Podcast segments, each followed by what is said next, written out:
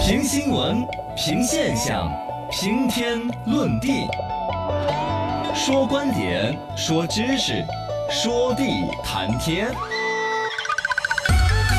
深度研究院，哎，深度研究院，我是深度研究员。今日研究对象，快递行业挣票子吗？嗯，好像不太挣，因为这是双十一，各种这儿又销售几千亿啦，嗯那儿又翻到百分之八十九了，生意是越做越大。其中的快递这一块儿呢，就嗯哎有两种声音。是一种声音，我昨天听到央广人家在播，嗯人家采访的一些，比如说菜鸟驿站呐、哦各种运行正常，哦又挣钱，又还是跟社区老百姓变成了朋友。哦，但另外一边呢，确实也有出现一个所谓的双十一的包裹的高峰期的时候，一种担心会不会堆起来，嗯一种说首先是不会堆起来了，哦因不会为啊运力啊，对本身更那个规快递公范司啊呃运行也更合理了，它这个嗯甚至有些提前掉了很多货哦，在这儿储备着都有。总之，反正这个事情是处理的很好的情况下，嗯居然有一些地方的快递网点撤票了，嗯说的是快递的日子其实很难过，啊这是真的吗？到底是真的还是假的呢？ 这黄旭老师有个节目感 ，对对对对对，真的最假近倒的？是他们要来搞脱口秀，啊可以关注着。是的，关于快递点罢工，还真是真的。有发生过。不管是快递员儿自己不想干了，还是这嗯个快递点儿的老板儿，哎，都跑了这个网点全国最近以来说是陆陆续续报道出来的有二三十起啊，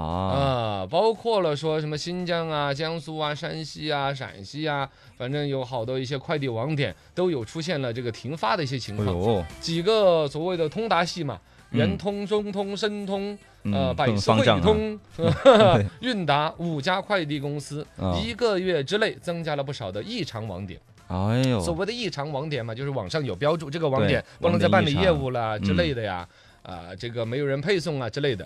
呃，反正呢，这个现在快递行业的高端玩家顺丰是相对来说是自己一家，嗯它，是一个主算是什么呢？直营的那种感比觉。较大的嘛，然后其他的刚才那几家都是属于加盟性质的，嗯，加盟性质的管理又是一个思路，直营又是一个思路，反哦正都还有难度。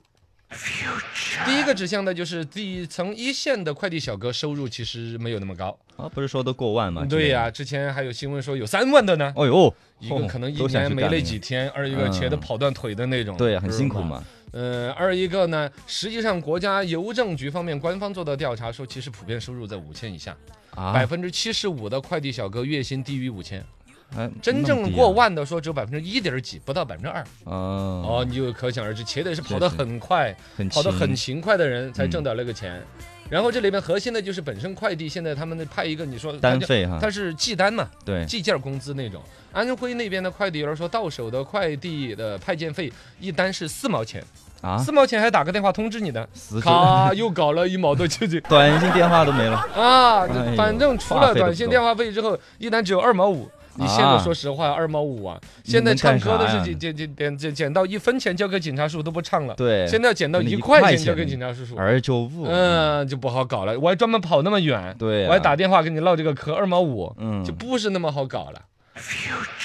另外呢，就刚才说到快递公司有这种加盟性质里边呢，其实管理里边略有一个小混乱，嗯让基层的快递员有点抱怨的就是有一些加盟商现在在以罚款为生一样的，嗯其他挣不了就挣哦罚款了，类似于以加盟为主的几大快递，他们是这样子，总部有定价权和管理权，嗯，然后呢，你旗下旗底下我们老百姓看到的这些什么快递接收点儿啦，对，一个分公司一样的，其实它都只是一个代理点儿，嗯，它是一个加盟商，他在里边呢，首先接一单，总公司给他多少钱分账，嗯然后你就负责把你们这地儿的，比如说所有的快件给发下去，是每一个月得多少钱，这个都是一个既定的利益，嗯而且这个利益被越来越压的压的没什么可利益可弄了。哦，然后反过来呢挣，不了嗯哎，自己手下的这些快递员儿，他有罚款管理权，哈哈哈哎，你看快递小哥这儿每一天，比如说有一些五点钟不到就要开始上班，你迟到了，迟到了嗯呃五发多点少？上班呀、迟点个十分钟罚五十，哎呦，呃，有的罚你个一百。这么高啊你！配送不及时要罚你的款，包裹丢了要罚款，开会不及时要罚啊款，各种都要罚款。一天的工资都没所以有些快递小哥说，我感觉我们 这个部主要老板是在靠罚款为生我，还他这倒个月贴钱利润但凡不够了，他就要啊加强管理。罚 款哦，一罚款利润就够了，你知道吗？啊，就是抱怨啊，这种东西呢，可能是快递小哥自己有抱怨之心，也有嗯可能是个别网点确实有错误的做法。对，但你保不齐，如果这个管理上面存在这样一个漏洞，嗯如果说他收的罚款都归这个经营代理的老板所有。嗯老板且是有强烈的罚款的嗯冲动，是是是以管理之名，实际上往自己那儿捞来。那么为什么你说这老板已经憋到了那个五十块钱，自己毕竟招来的人呐、手下天天抬头不见低头见的，嗯对啊，看的早上五四五点钟来上班那么辛苦，你罚人家一百呀五十的，嗯对，还忍心罚还忍心罚吗？好像说这个生意真就有点被他们玩了，不怎么挣钱呢。是吗？首先刚才说到的快递小哥是没挣到钱的，是，那加盟商肯定挣了钱的。对啊，加盟商挣钱了，也没有啊加盟快递企业到现在百分之四十都在亏，啊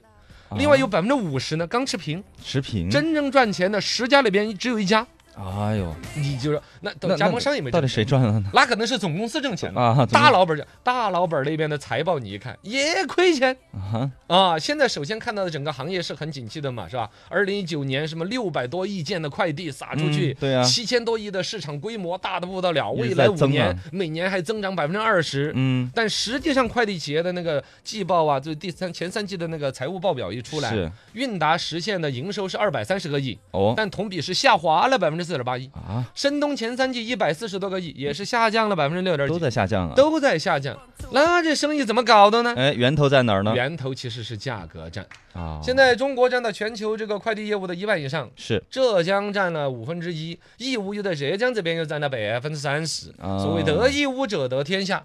所以好像说从义乌那儿燃起了一个全国开这个所谓客快价格递市战场的一个价格战。嗯，呃，都在我降你看低我们现在到处寄快递，什么五块呀、嗯十块呀，对，，给我好像五块都是多便宜的价格好啊，人家那儿谈的平均价格压到了一块九。